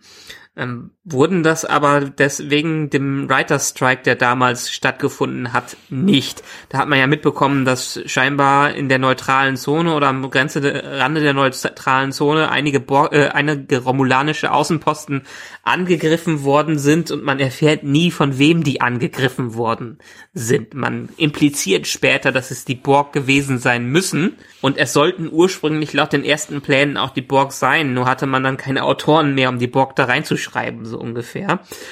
Und ich meine, die ganze Story baut ja jetzt auch um die Romulaner und die Borg auf. Wir haben ein Detail schon in den letzten Folgen mitbekommen, oder was in der dritten Folge? Ähm, nee, in den ersten Folgen, dass die Romulaner ja auch scheinbar synthetisches Leben ablehnen und die Satwasch deswegen geschaffen worden sind, äh, damit auch dieses eingehalten wird, so in der Art. Ich hatte dir ge geschrieben, bevor ich irgendein Review gelesen habe, was wäre denn die Theorie, wenn die Romulaner irgendwann vor tausenden von Jahren oder vielleicht eine Vorgängerrasse von den Romulanern die Borg erschaffen hätten äh, und dementsprechend das nach hinten losgegangen ist und die äh, nicht mehr künstliche Intelligenz oder synthetisches Leben einsetzen möchten und das ignorieren, was natürlich im Gegenzug zu einer Erwähnung in Next Generation ist, wo Data äh, doch gerne von den romulanischen Kybernisten auseinandergenommen äh, worden wäre oder dass die Kybernisten sich den gerne mal ansehen würden. Nichtsdestotrotz, in diesem Kontext bleiben wir bei dieser Serie. Wie wäre es, wenn am Ende rauskommt, dass die Romulaner die Borg geschaffen haben? Es heißt Kybernetiker. Ähm, Kybernetiker. zu denen dann Michael Chabon sagt, das wäre sowas wie Nazi-Ärzte auf Romulus. Und das nur am Rande. Ja, genau darauf wollte ich nämlich absch ähm, äh, abzielen, dass es vielleicht darauf hinausläuft, dass die Romulaner die Borg erschaffen haben und dann im Gegensatz zur Sternenflotte, die also ihre KI in die Zukunft schickt, was im Nachhinein betrachtet, gut, es ist ja dann nicht so gekommen, aber im Nachhinein betrachtet echt total dämlich ist, weil äh, da kann die ja dann im Worst Case sogar noch mächtiger werden, aber äh, die vielleicht einfach ihre KI, ihr Control in Form vielleicht von einem, was auch immer, kleinen Algorithmus oder sonst irgendwas einfach in den, wo sind Ja. die, wo kommen die Gewocke aus dem Delta-Quadranten, ne? Ja, 70.000 Lichtjahre weggeschickt haben. Die sind im Delta-Quadranten aktiv, aber je nachdem, wie weit zurück in der Vergangenheit die geschaffen worden sind, kann es ja durchaus sein, dass die aus dem Beta-Quadranten vielleicht geflohen sind. Und äh, um nochmal zu der Theorie zurückzukommen, warum haben die Romulaner die geschaffen, weiß man nicht, aber warum wurde nur ein Schiff bisher assimiliert? Vielleicht haben die Romulaner ja bei sich einen Failsafe rein, eingebaut, dass die einfach nicht assimiliert werden können. Ja, das stimmt. Also es gibt einen bei Voyager, aber das ist der einzige, den man da, also, ja, und da haben sie da halt damals nicht dran. Ja, da genau, so geht eigentlich eine, eine aktuelle ähm, Theorie, die so ein bisschen durchs Netz wabert. Ähm, ich, ganz ehrlich, äh, ich habe schon Dümmeres gehört. ja, also von, von, von mir aus. Aber ich habe halt so ein Grundsatzproblem, von jedem Hans und Franz immer eine Origin Story machen zu müssen. Ja, manche Dinge haben auch einfach so ein Mystery und dann ist auch einfach nett und dann kann man es auch einfach bleiben lassen. Aber jetzt die Borg den Romulanern in die Schuhe zu schieben. Ich meine, natürlich wird es auch passen, zumindest was so den Look angeht, ne, so dieses grün blinkende, grün leuchtende, das ist halt auch zumindest bei TNG war ja das eigentlich auch immer ein romulanisches Ding, dass es so grün leuchtet, die Brücke von romulanischen Warbirds und so weiter. Ja, mal von mir aus, ich habe schon Dümmeres gesehen, aber ja, also ich bräuchte es jetzt nicht. Vielleicht gibt's ja eine alternative Theorie. Ich meine, das würde jetzt dann ganz zu, äh, dazu passen, dass die Satwasch angeblich ein Geheimnis haben, was den Geist sprengen würde, wenn es, äh, wenn es offenbart werden würde. würde. Ja, Ja, gut, das absolut. wäre eine Bombe, die platzt. Vielleicht ist es aber am Ende, ich meine, da kann man dann ein bisschen in eine andere Ecke gehen. Vielleicht haben die Romulaner früher einfach so mit den Borg zu tun gehabt und haben sich entsprechend dagegen gewappnet. Oder, was ich auch als alternativ gedacht habe, ich meine, wir haben ja immer noch die, Ver Verwirre, die Verwicklungen der Sternenflotte mit den Romulanern, die ja scheinbar irgendwie gemeinsame Sache machen. Was ist, wenn einfach die Romulaner und die Sternenflotte zusammengearbeitet haben, um der Bedrohung der Borg entgegenzuwirken, ein Virus geschaffen haben, der aber nach hinten losgegangen ist? Ähm, so dass das der erste, das erste Einsatzgebiet dieser Virus war, aber dass der, keine Ahnung, irgendwelche Implikationen dann noch für androides Leben mit drin hat dass vielleicht die Borg am Ende sogar die Androiden übernommen haben und die Borg hinter dem großen Angriff auf Romulo, äh, auf den Mars steck, äh, stecken. Hat vielleicht ein paar Lücken, diese Hm. Ich wollte gerade sagen, die, die, die hinkt aber gewaltig, wenn sie nicht schon fast im Rollstuhl sitzt. Ähm, äh, Da erscheint mir ja noch plausibler, auch wenn ich das für völligen Humbug, also wenn sie das machen, dass entweder Dr. Jurati oder Fake Spock ein Schläferborg sein könnten. Ein Schläferbock. Hm. Also ich könnte mir vorstellen, dass zumindest die Borg in irgendeiner Kapazität zurückkommen, wenn man versehentlich den Borg-Kubus reaktiviert. Aber ich fände es noch cleverer, wenn das Ganze vielleicht eine Infiltrierung der Borg in die Sternenflotte und Föderation wäre, um eine andere Strategie zur Assimilation zu wählen. Ja, aber das ist halt dann auch nur Wechselbalg und Dominion 2.0, also. Stimmt auch. Ja, also, also ich, ich, ich du, vielleicht machen sie das, ja, aber es wäre halt einfach so gähn, ja. Ich meine, lass sich echt mal irgendwas Neues einfallen. Weißt du, manche Dinge ähm, finde ich dann wirklich nett, ähm, wo ich so denke, ja, so mehr davon. Zum Beispiel so ein bisschen Lore um die Romulaner rum. Wir wissen so wenig um die Romulaner und das wird sogar thematisiert in diesen drei, vier Folgen, dass alles, was Romulus umgibt, ein Geheimnis umgibt. Dass sie zum Beispiel diese zwei Türen haben am Ei. Das fand ich ein nettes Detail, ja. Ähm, Na. oder auch einfach in einem Nebensatz Nord- und Südromulaner. Fertig aus. Kein riesen Geschiss drum gemacht und dann zack, weg erklärt. Passt für mich. Alles gut, ja. Ähm, aber äh, da muss auch mal ein bisschen jetzt mal ein bisschen Fleisch an den Knochen kommen und ganz ehrlich, JL hat's halt eigentlich überhaupt nicht eilig. Der hat's überhaupt nicht eilig. Der geht noch mal dahin und noch mal dahin. Und warum braucht er jetzt eigentlich noch mal diesen Elnor? Also woll, äh, gehen wir mal auf in Folge 4. Also ich habe das nicht ganz gerafft. Also der ist bei dieser Amazonen Romulaner Assassinensekte, die keine Amazonen Assassinen sind, die immer die ganze Zeit die Wahrheit sagen müssen und nur wenn irgendwas völlig hoffnungslos ist, mit irgendjemand auf Kreuz zu gehen und dann immer nur einer. Das hat er gewusst und deswegen ist er zurück. Wollte er denn das Kind, den, den, den Legolas da immer haben oder, oder war das dann Zufall? Und hat er, wenn ich das noch zu Ende sagen darf, hat er den Streit in dem Dorf einfach nur provoziert, damit der Legolas ihn rettet? Oder hat er gedacht, ach, sieben Minuten habe ich noch Zeit, bis dieses Schildfenster aufgeht, kann ich auch nur mal ein bisschen Beef machen? ja, Ne gut, also wir haben ja den Rückblick in der vierten Folge, wo der auf Vashti unterwegs ist mit dieser Sekte. Und ja, er hat halt viel Energie da reingesteckt, um die Evakuierung voranzutreiben und hat scheinbar mit denen ganz stark zusammengearbeitet. Ähm, das Versprechen, was er denen damals gegeben hat, denen viel zu helfen, konnte am Ende nicht mehr einlösen. Und dieser Elnor äh, war wohl sowieso nur ein Weise, oder vielleicht kamen die Eltern noch später dazu. Nee, ich glaube, er war ein Weise, den Picard in der in die Obhut der Sekte gegeben hat, damit sie sich erstmal temporär um ihn kümmern. Wenn dann weitere äh, weitere ähm, Schiffe ankommen mit Romulanern, sollten sich wohl vielleicht äh, kriegt man irgendwelche äh, Pflegeeltern für ihn. Das ist aber dann nicht mehr eingetreten. Er hat ja scheinbar so ein bisschen den Adoptivvater in diesen Rückblicken für den gespielt. Äh, was ein ganzes nette, ganz nettes Detail war äh, für mich, auch in der Entwicklung, in der persönlichen Entwicklung von Picard im Laufe der Serie, der ja wirklich, wie man in den Nebensätzen er, auch erfährt, nie wirklich kinderfreundlich war und in 30 Jahren kann halt äh, viel, viel passieren. Entsprechend 14 Jahre später ist der Elnor immer noch in dieser Sekte drin, weil sie kein weiteres Zuhause für den gefunden haben und dementsprechend hat er eine Ausbildung genossen, die normalerweise eigentlich nur Frauen bei denen genießen.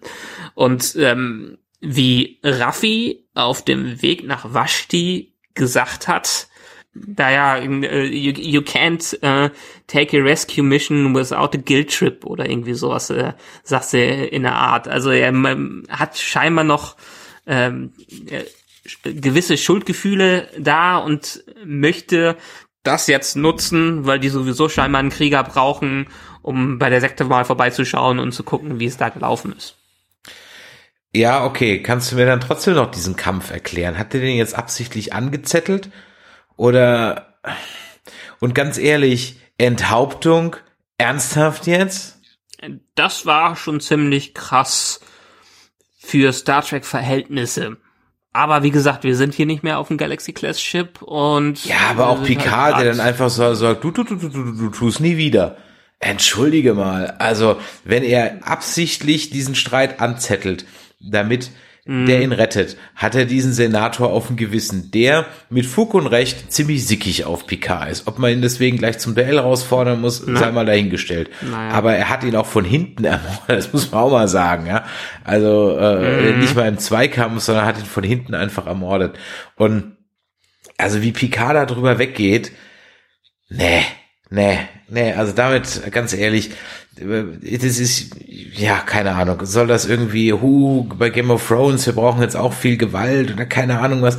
Also für mich war auch Star Trek durchaus immer, ich sag mal, eine etwas familienfreundlicher, tauglichere Serie. Und wir hatten in Discovery, hatten wir erst diesen, gut, das war ja dann nur ein Fake, ja, das ist enthauptete Baby, was schon hart an der Grenze war. Es stellte sich ja dann klingonische Brüste. Ja, klingonische Brüste, gut. Ja, dann äh, der F-Bomb. Ja, das haben sie früher nicht gesagt wegen der Zensur, aber ich sag mal, es hat sich halt inzwischen auch so etabliert, dass man halt gesagt hat, naja, die reden halt einfach auch ein bisschen netter in der Zukunft, ja. Und mhm. jetzt wird da einfach mal so nonchalant es ist, war jetzt auch nicht der Hauptbösewicht am Ende der letzten Folge nach einem mega harten Kampf oder so. Es war einfach eine ja. Wirtshausschlägerei. Also, Freunde, Freunde, Freunde, das ist, ne, also, ne. Könnte ich mich aufregen. Tue ich ja auch. Und vor allem halt Picards Reaktion. Das, die finde ich halt am schlimmsten. Picards Reaktion, der einfach sagt, oh, äh, tu's nie wieder. Das nächste Mal nur, wenn ich dir, du sollst nur kämpfen, wenn ich dir sage. Das heißt, enthaupten ist in Ordnung, aber nur wenn ich dir sage. Also, nee. Mm, Du, du hast es auf Deutsch gesehen, ne? Ja. Also ich habe teils, teils, Ja. ne? Ich gucke so hauptsächlich auf Deutsch, habe dann mal. Bei der Stelle habe ich jetzt nicht umgeschaltet auf Englisch. Sagt er denn? Ja, aber auf, äh, im Originalton kam es mir schon so vor, kam er mir schon sehr, sehr aufgeregt vor. In dem Sinne. Ich weiß nicht, ob es dann an der Synchronisa Synchronisation liegt. Also er war definitiv nicht damit einverstanden, was Elnor da gemacht hat. Okay, na gut. Was soll er sonst machen? Soll er komplett ausrasten? Ja, den einfach da lassen. Also, naja, egal. Also äh, mir geht's jetzt nicht darum. Naja, er ist ja er ist verzweifelt und er möchte das wieder gut machen, was er. Ja, dann soll er bei Worf Ja. und bei Jordi anrufen und bei Beverly und soll die alte Gang wieder zusammenkriegen. So verzweifelt ist er ja dann doch nicht, ja. Also, es ist, ja, äh, wie gesagt. Ja, Mir geht's einfach ich- eher um ich diese explizite Gewaltdarstellung, so out of nowhere. Ähm, äh, und, und, und, und das ist auch nicht im Charakter begründet. Du kennst diesen Elnor gar nicht. Ja, jetzt weißt du, uh, er ist gefährlich. Aber hätte, ganz ehrlich, das war ein, ein alter Mann um die 60 mit äh, überkräftig Übergewicht. Der war jetzt für so einen jungen Assassinenkämpfer auch kein Gegner. Ja, den hätte er auch locker so Ja. entwaffnen können. Also da einfach die Drehbuchentscheidung zu treffen, einen äh, zu, zu enthaupten, nee, sorry. Also nein, das geht echt gar nicht. Sorry.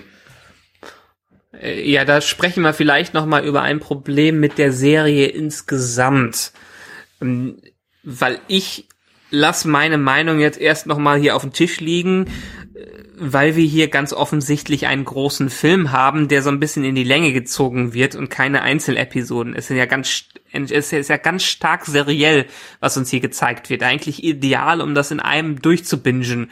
Aber wir müssen halt Woche für Woche gucken.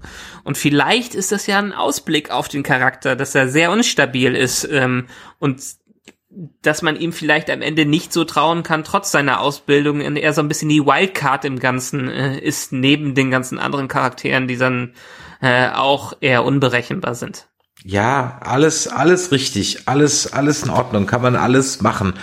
Aber trotzdem, das ist eine Art der Gewaltdarstellung, die, von der ich finde, dass sie in Star Trek einfach nicht sein muss. Man muss sich nicht anbiedern und auf ähm, den Game of Thrones äh, oder Walking Dead Zug aufhüpfen, nur weil die exzessive Gewalt da sind. Andere Universen, sind andere Zeiten äh, und, und so weiter. Aber nee, also damit habe ich wirklich ein Pro Problem. Ich habe nicht unbedingt mit Gewaltdarstellung im Fernsehen ein Problem. Wir gucken, wie gesagt, Walking Dead oder Preacher. Ich meine, hallo, ja, also, ja, ähm, äh, bei Preacher fliegen die Gedärme ja nur so durch die Gegend, aber es ist halt einfach in einem völlig over the top comichaften Kontext, ja.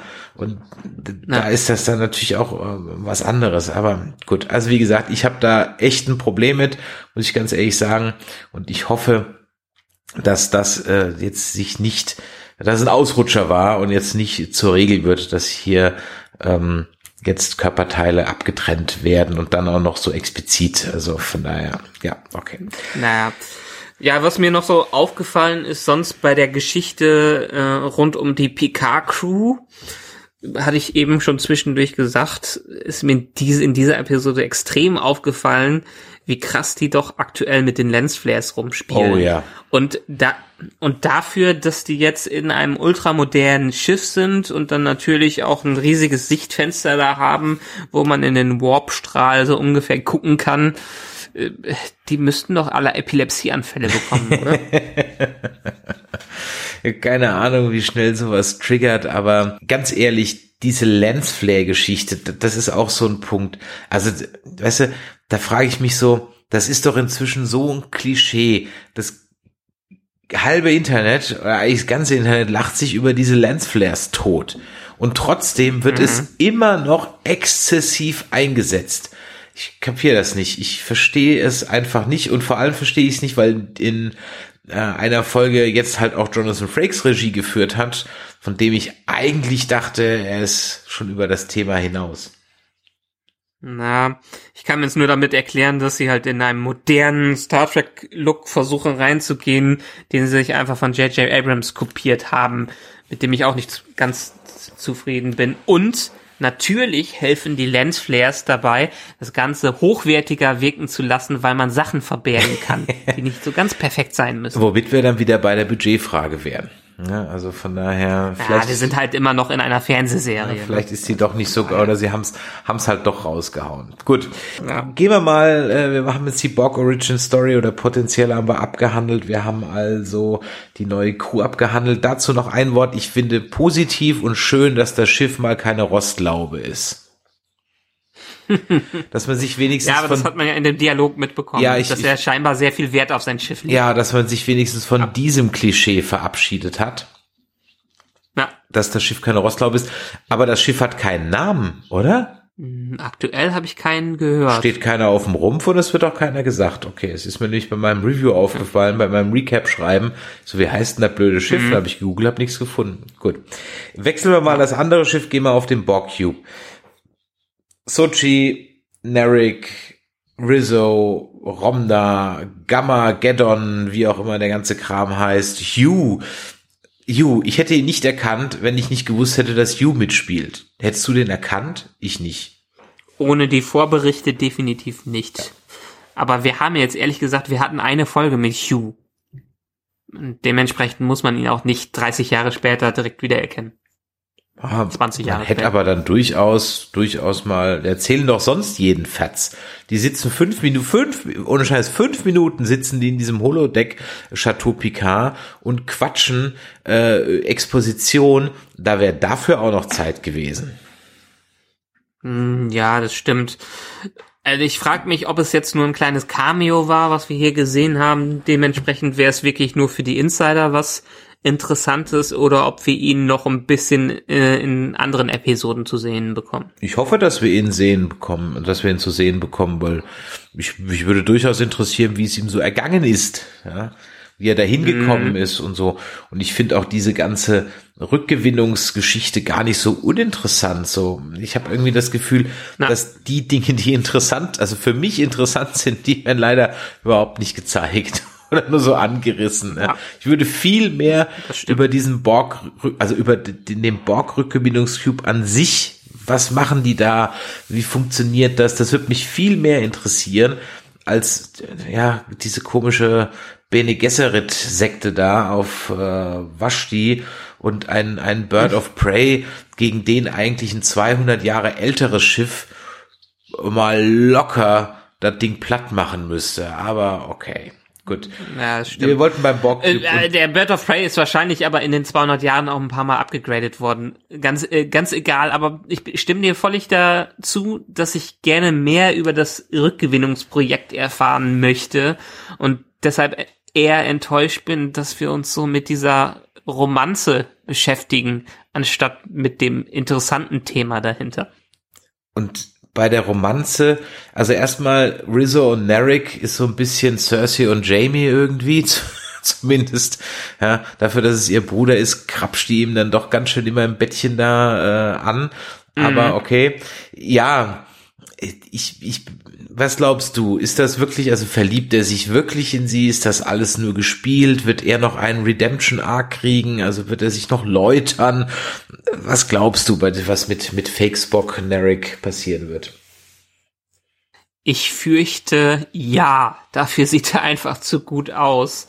Ähm, deshalb werden die ihm wahrscheinlich einen Redemption Arc geben. Ich möchte es ehrlich gesagt nicht. Aber das Ganze, wie es so andeutet und wie man es ja auch in der Serie von seiner Schwester hört, wird es sicherlich in diese Art von Geschichtenerzählung reingehen, so dass er im Konflikt ist zwischen seiner äh, seiner eigentlichen Mission und den Gefühlen, die er am Ende hat, was also ich möchte es wirklich nicht hören und dementsprechend waren für mich in der vierten Episode war für mich so, so viel Füllermaterial drin, was ich ehr- ehrlich gesagt da nicht brauchte. Die warten die ganze Zeit darauf, dass endlich Picard und Co. beim Borg-Cube ankommen ähm, und mussten dann das nochmal ein bisschen zeigen, damit die Leute sich an Sochi und Narek erinnern und so ein bisschen mehr über die erfahren. Aber das ist für mich, also das ist das einzige Füllermaterial, was wir hier haben. Dementsprechend hätte man Episode 3 und 4 sicherlich in eine Episode verbinden können und hätte sich das sparen können. Sag mal, seine Schwester, beamt die sich immer auf den Cube oder erscheint die nur in seinem Kopf? Oder ist das holographische Videografie? Aber warum geht sie dann aus dem Raum raus? Ich glaube, das sind zumindestens teilweise Hologramme, bis sie zu irgendeinem, in der vierten Folge ist sie dann wirklich da, glaube ich. Sie hat ja irgend, zu irgendeinem Zeitpunkt gesagt, ja, bis ich da bin, hast du es hoffentlich alles geregelt. Stimmt, Und ja. das hat er halt nicht. Ja, okay. Dementsprechend einmal war es ein Hologramm und einmal nicht. Ja. Ach, da fällt mir übrigens in dem Sinne ein, mit den Hologrammen, die rumlaufen, auch mit den Hologrammtelefonie, so ein ganz Mini-Detail, was ich nochmal einwerfen muss, dass Picard in seiner Rück äh, in seinem Rückblick die Treppe runtergeht, während er gebeamt wird. ja, das ist mir auch aufgefallen. Das, Ah, das fand ich eher sinn, äh, sinnfrei. Ja, ich dabei. glaube, man hat in der Szene vergessen, dass er gebeamt werden soll und er lief halt und dann hatte man kein anderes Material, dann musste man das so machen. Ich sag dir, so wird's gewesen gut, ey. sein. So wird's gewesen sein. Ja. Gute Erklärung. Okay, das, das nur mal als Nebenkommentar. An sich, ja, äh, einmal ist sie als Hologramm da und einmal ist sie richtig da. Äh, Aber wie so typisch mit solchen, äh, äh, ja, solchen Zeitfenster, Zeitfenstern ist, äh, am Ende stellt sie ihm Ult Ultimatum, was sie nicht einhält und das Ultimatum wird nochmal weiter verschoben nach hinten. Sie ist halt auch so ein Abziehbild-Bösewicht, ne? Das ist halt Ja. so wie so, wie so ein, so ein, so ein Handlanger bei Bond in Bond-Filmen, deswegen nenne ich die ja nur Spectre, also, weil sie sind wirklich, wirklich so, äh, na gut, gucken wir mal, was kommt. Also gut, äh, Neri könnte ein, ja, seine Erlösung finden. Eine weitere Sache, die ich mir so dachte, ähm, Vielleicht ist ja auch die Jurati eine Verräterin, beziehungsweise die wird wahrscheinlich schon von der Commander O gekauft sein und wahrscheinlich ganz fleißig immer an die berichten, bis es dann irgendwann rauskommt und sie sich dann allen offenbart und sich dann dafür entschuldigt. Meinst du? Ja, weil es halt immer so ist. Ich meine, wozu sonst dieser Einschub mit, mit Commander O und der Sonnenbrille und ich möchte mit ihnen über Gott reden, äh, über Picard. Hm, könnte durchaus sein. Ich hoffe es nicht. Sie ist für mich eigentlich ein sehr sympathischer Charakter, dem ich glaube, dass er abgehauen ist und dann da bei denen ankommt und dann auch einen, El- jemanden von der Elite-Einheit einfach mal hinterrücks erschießt. ähm, Warum braucht eigentlich Picard Elnor, wenn er seine zwei Hausangestellten hat? Warum nimmt er denn nicht die Das mit? stimmt. Das, das raff ich nicht. Und wo bitte hat er eigentlich überall äh, Phaser versteckt? Unterm Tisch, ja, äh, äh, hinterm Sofa, überall lagen Phaser. Und dann verhören sie diesen Romulaner und ich denke mir so, ach guck mal, jetzt haben sie es geschafft, ihm diese Cups, ah nee, doch nicht. Ah, Ja, das stimmt. Diese ganze Verhörgeschichte. Also ich hätte gern die zwei, die zwei Mitbewohner von Picard schon mitgehen sehen. Ja, auf allerdings. Den, auf Missionen, weil die waren du durchaus sehr interessant. Und die scheinen ja trainiert genug zu gewesen zu sein, um eine Spezialeinheit von Romulanern äh, einfach mal auszuschalten. Exakt. Was dieses typische Serienklischee ist, dass sämtliche Spezialeinheiten in allen Serien und Filmen äh, nie gut trainiert sind, weil sie entweder von Otto Normalos oder von äh, Leuten, die seit 14 Jahren aus dem Dienst raus sind, einmal mal äh, niedergeschossen werden können. Ja, oder halt von The Chosen One, je nachdem, wer es halt, halt dann eben ist. Ja, Mai, wir haben schon wieder Ja. so, wir sind schon wieder so böse gewesen und ähm, ähm, wollen wir uns am Ende, Aber wir hatten auch ein paar gute ich Sachen wollte gerade sagen, wollen wir uns am Ende auf ein paar Ja. gute Sachen, fang mal an. Ja, fang mal an. Eine negative Sache habe ich doch noch, verdammt. äh, wir müssen über Free Cloud reden. Oh ja, den, den Amazon-Planeten. Ja, den Amazon-Planeten. Ich meine, man hat diese ganz, vielleicht erfahren wir noch, warum es Free Cloud heißt. Okay, alles gut, wir waren noch nicht da. Trotzdem, in einer Welt, in der es von Cloud-Diensten so nur so wird, wieso nennt man einen Planet Freak, der anhört wie ein äh, freier Hosting-Anbieter, auf dem man sich die PK-Folgen illegal herunterladen kann? Ja, genau. Ja, Ich sag ja, also das war, und vor allem im ersten Moment, als Ruffy das rausfindet, dachte ich erst, die hat eine, so eine Spam-E-Mail gekriegt. Ja, Ja, oder hat irgendeine Datenbank entdeckt. Irgendwie sowas, der genau. Und dann oder so, so geht so ein Pop-up auf, so, hey, jetzt äh, 50 Euro einzahlen mit 150 Euro spielen, ja. Ey, wenn das so ein Casino-Planet ist, dann kotze ich ja beim Strahl, ne? Free Cloud hört sich so ein bisschen nach Riser an. Ja, ja, ja, ja, ja mal gucken. Gut, also was hast Ja gut, aber positiv. Was hast du Gutes? Kommen wir zu den positiven Sachen. Ähm, ich fand es positiv, dass man verschiedene ja, Typen von Romulanern gesehen hat und auch die alten Frisuren mal mitbekommen hat. Also Ja. die sind nicht völlig in Vergessenheit geraten. Man hat auch die alten Frisuren mal gesehen. Richtig, und ich habe bei Twitter ja noch geschrieben, Romulus hat endlich das Friseurhandwerk erfunden, aber äh, es ist wahrscheinlich einfach eine Mode gewesen, was ganz hippes. Okay, ja, habe ich auch gesehen, fand ich auch gut.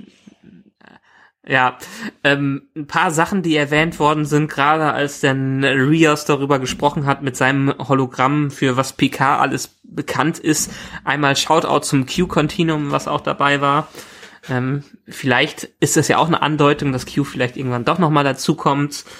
Äh, was war noch dabei? Ich fand eigentlich schön, dass sie im Score die äh, Next Generation Hymne immer mal wieder angeteasert haben. Das bringt so ein, vielleicht ein klein wenig Gänsehaut mit rein, auch wenn es aufgesetzt in dem Moment wirken mag. Ich finde es immer mal wieder schön dabei. Äh, was noch? so kleine Sachen wie dass ähm, die drei Musketiere wieder aufgetaucht sind, dass Picards ähm, Fechttalent mit wieder reingespielt hat in das ganze Thema, äh, dass man verschiedene Hologramme Hologramme hat, dass man sich nicht nur auf Männer verlässt, obwohl ich etwas kritisch finde, dass man aus einer Frauensekte den einzigen Mann mit rausnimmt und nicht vielleicht eine Frau dabei hat. Ähm, da könnte man sich noch äh, drüber unterhalten. Mm, Und insgesamt, ja, ich möchte wissen, wie es weitergeht. Die sollen uns halt auch nur einfach mal zeigen, wie es weitergeht. Die letzten zwei Episoden haben ein bisschen gestallt und hätten eine Episode sein können. Trotzdem bin ich interessiert an der Story und an gewissen Elementen und finde schön, dass sie viele kleine Cameos und viele kleine Rückblicke äh, zu alten Star Trek Serien mit reinbringen, so Shoutouts in das Ganze und das mag ich weiterhin und den Look und das insgesamt das Gefühl, auch wenn man über Kleinigkeiten äh, reden kann und die kritisieren kann, finde ich Picard bisher nicht schlecht als Serie. Ja, ich okay, es haut mich noch nicht um. Es könnte für mich wesentlich zügiger auf den Punkt kommen. Und äh, sie verpassen es halt immer wieder, Überraschungsmomente zu setzen, finde ich. Und einer, und da können wir jetzt, bevor wir diese Folge dann beenden, noch kurz drüber sprechen, ein völliger Unüberraschungsmoment war halt das Erscheinen von Seven of Nine. Es war halt so, ah, okay, cool, jetzt kommt Seven. Und äh, ja, das war wirklich sehr, sehr, sehr schade. Hätte man das geschafft, geheim zu halten oder es wenigstens in dieser Folge nicht im Vorspann schon genannt, dann wäre ich durchaus auch überrascht gewesen. So war ich so, ey, Seven, ah, schade, leider keine Überraschung. Mm, Das stimmt. Ich habe mir den Vorspann schaue ich mir ehrlich gesagt gar nicht mehr an, weil Netflix kann man das, äh, Amazon kann man das halt schön überspringen. Ich frage mich, ob man es bei CBS All Access auch überspringen kann und die deshalb das extra da mit reingenommen haben, obwohl sich echte Star Trek Fans, zu denen ich jetzt scheinbar dann doch nicht mehr gehöre, wenn ich so ausspreche, äh, das Intro wohl komplett ansehen werden. ähm, ja, und im Marketing haben das halt deutlich gespoilert, um wahrscheinlich auch die Begeisterung für die Serie zu schüren. Ja, ja, klar, das war ja schon klar, dass sie kommt. Aber die Frage ist halt, wann und äh, das war Ja. halt jetzt dann überhaupt keine Überraschung. Wie überhaupt ich im Nachhinein sagen muss, dass das Marketingmaterial sehr viel verrät. Also ich hatte es ja auch in meinem Recap geschrieben, dass Ruffy sich nochmal diese fünf Minuten, oh, ich finde dich so doof und ich mache nicht mit, Szene nehmen muss, wobei du halt aus dem Trailer schon weißt, dass sie sowieso dabei ist. Ja, das Ja. nimmt halt vielen Dingen einfach so. Und jetzt weiß ich halt in der nächsten Folge, also ich weiß es nicht, aber ich vermute einfach mal, jetzt müssen wir in der nächsten Folge erst noch die ähm, äh, Number One Riker Sache abhandeln und dann können wir vielleicht irgendwann mal anfangen mit der eigentlichen Geschichte, so nachdem wir dann fünf Folgen von zehn mit Bild ab vergeudet haben. Aber gut, just my two cents. Ich könnte mir vorstellen, dass sie zu Riker und Co. irgendwann nochmal flüchten, dass die vielleicht nicht in den nächsten Episoden vorkommen, sondern relativ am Ende, dass die in einer, in einer verzweifelten Situation irgendwo untertauchen müssen und deshalb die Hilfe eines alten Freundes in Anspruch nehmen möchten, der dann natürlich irgendwie Riker ist. Seven of Nine könnte interessant werden. Ich weiß gar nicht, ich habe nicht mitbekommen, ob sie jetzt in vielen Episoden dabei sein wird. So tief bin ich gerade nicht drin. Ich weiß nur, dass Jerry Ryan ein Interview gegeben hat, äh, dass sie doch in Panik verfallen ist, als sie angefangen hat, sie wieder zu spielen und das Skript zu lesen äh, bekommen hat, weil sie hat die halt vier Jahre gespielt und das ist jetzt so lange her, dass sie in dem Sinne gar nicht mehr wusste, in den Charakter reinzufinden, äh, der ja auch, wo ja auch jetzt 20 Jahre zw zwischen sind, ähm, dass er zuletzt gesehen wurde und dass sie, ja, wie gesagt, einen kleinen Panikanfall hatte, als sie das äh, dann irgendwie an ihrem ersten Dreh äh, Drehtag oder beim Skript lesen äh, dann bewusst geworden ist, oh Mann, ich muss das ja jetzt machen. Okay, hm, vielleicht, vielleicht hätte jeder bei dem Skript einen Panikanfall gekriegt. äh, ihr wurde dann ein interessanter Tipp gegeben von, ich glaube, es war Michael Chabon, ich weiß nicht mehr, stand im Artikel drin, bin ich mir jetzt nicht mehr sicher. Äh, sie soll einfach so tun, wie Seven of Nine, die jemanden spielt, der versucht, menschlicher zu sein. Ah, das ja. hat ihr dann geholfen, in den Charakter reinzukommen. Okay. Dann wissen wir auch das. Gut, ich glaube, das war sogar für unsere Verhältnisse sogar überlang heute. Hast du noch was? Aktuell glaube ich nicht. Wir haben über ein paar Details, glaube ich, nicht so ganz gesprochen. Ist jetzt auch nicht schlimm. Wir haben ja noch ein paar Episoden vor uns und sicherlich werden äh, Dinge, die wir gerade besprochen haben, auch wieder sich als völlig andere Tatsachen entblößen. Ja. An dieser Stelle bleibt mir dann noch zu sagen, dass wir unser Gewinnspiel ähm, drei Gewinner gezogen haben. Ihr bekommt jetzt äh, die Tage eine E-Mail und dann brauchen wir eure Adresse und dann äh, bekommt ihr also in Zusammenarbeit mit Elbenwald dann ein paar Star Wars Merchandise Geschichten, auch wenn wir eigentlich jetzt hier im Star Trek Podcast sind. Ja, dann würde ich sagen, Michael, vielen Dank äh, und euch da draußen vielen Dank fürs Zuhören. Wenn euch das heute hier gefallen hat, dann lasst doch mal ein Däumelein nach oben da und schreibt uns eine Review bei iTunes oder eine E-Mail an info@nerdizismus.de. Oder ihr könnt natürlich auch, wie gesagt, uns eine WhatsApp oder Telegram oder Sprachnachricht schicken an die 0152 596 47709. Und in dieser Show hören wir uns dann in 14 Tagen wieder. Bis dahin hört doch mal auf unseren anderen Channels. Da gibt's zurzeit ganz viele Interviews mit Stars, die wir auf einer Comic-Con geführt haben. Und dann geht's auch ja schon bald wieder weiter mit The Walking Dead. Und wenn The Walking Dead rum ist, dann geht's auch schon wieder weiter mit Westworld. Und da freue ich mich ja wie ein Schnitzel drauf. Also, von Es wird nicht langweilig. Nein, es wird nicht langweilig. Wir werden so viel quatschen. Wir quatschen euch die Ohren blutig.